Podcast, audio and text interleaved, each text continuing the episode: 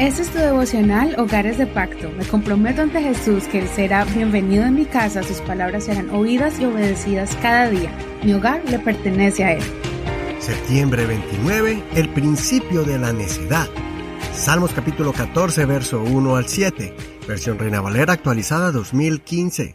Dijo el necio en su corazón, no hay Dios. Se han corrompido, han hecho cosas abominables. No hay quien haga el bien. El Señor miró desde los cielos sobre los hijos del hombre para ver si había algún sensato que buscara a Dios. Pero todos se habían desviado, a una se habían corrompido. No había quien hiciera el bien, no había ni siquiera uno. ¿Acaso todos los que obran iniquidad no saben que comen a mi pueblo como si fuera pan y que al Señor no invocan? Allí temblarán de espanto porque Dios está con la generación de los justos. Del consejo del pobre se han mofado, pero el Señor es su refugio. ¿Quién hiciera que de Sión viniese la salvación de Israel? Cuando el Señor restaure de la cautividad a su pueblo, se gozará Jacob, se alegrará Israel.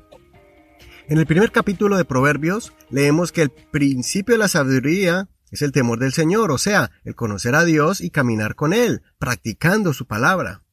De forma similar, podemos decir que en este salmo, en contraste, aprenderemos que el principio de la necedad es cuando el ser humano dice, no existe Dios. Curiosamente, más adelante, vamos a leer el Salmo 53, que parece una copia de este Salmo 14, escrito así al pie de la letra, con algunas pocas variaciones. Estos dos salmos hacen mención de la forma tan descarada del necio que niega la existencia de Dios. Cada persona tiene el derecho de decidir si cree o no en Dios, y respetamos las convicciones de cada persona.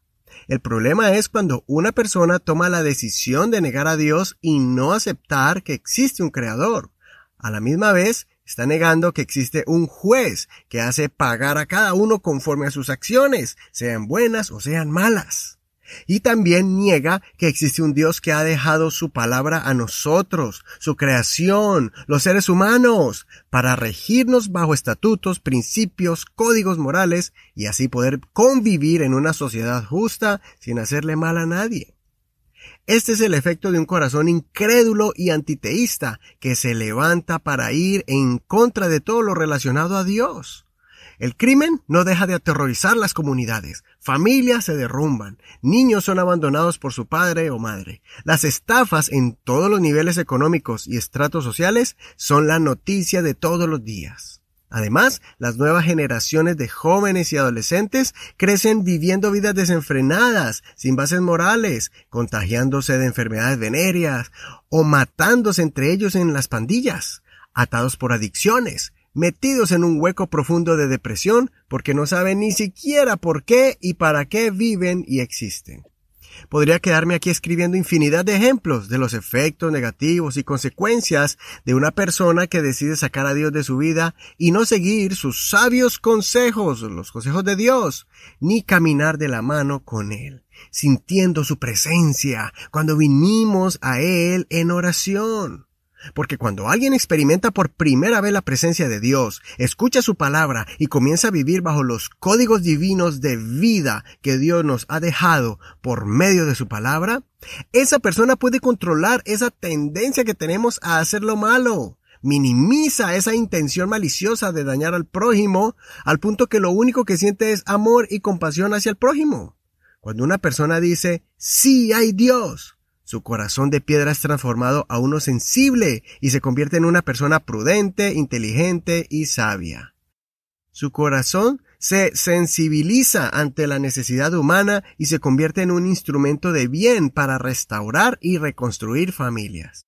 Se convierten en ejemplos de bondad para la nueva generación de jóvenes para que se conviertan en luz en medio de las tinieblas para que en vez de hacerle daño al prójimo, invoquen el nombre del Señor y se aparten del mal. El rey David se desesperaba al ver tanta maldad que lo rodeaba, pero él siempre se mantuvo con un corazón limpio y temeroso de Dios, que es el principio de la sabiduría. Por eso David fue un gran rey en medio de sus debilidades, defectos y errores, al punto que siempre que caía, él se levantaba, aprendía del error y se convertía en una mejor persona para el bien de su comunidad y su pueblo. Era tanta su devoción de su fe en Dios que la Biblia lo llama un hombre conforme al corazón de Dios. Nunca permitas que la incredulidad entre en tu corazón, en el corazón de tu familia, por medio de los problemas o las circunstancias difíciles que estés viviendo. Inculca en tu hogar esa fe en el Dios Todopoderoso y ten paciencia para que cada uno de los miembros de tu hogar desarrolle esa relación directa con Dios, para que no se convierta en una simple creencia religiosa tradicional, sino en una fe genuina. Considera, ¿Has escuchado a alguien con voz arrogante negar la existencia de Dios? ¿Convives con personas que continuamente discuten contigo en cuanto a tu fe? ¿Son buenas o malas influencias en tu relación con Dios? ¿Has tenido que cortar alguna amistad que estaba perturbando tu paz, tu felicidad y el gozo que disfrutas estando en el Señor? Soy tu amigo y hermano Eduardo Rodríguez. Que el Señor Jesús escuche tu oración y guarde tu corazón de la necedad.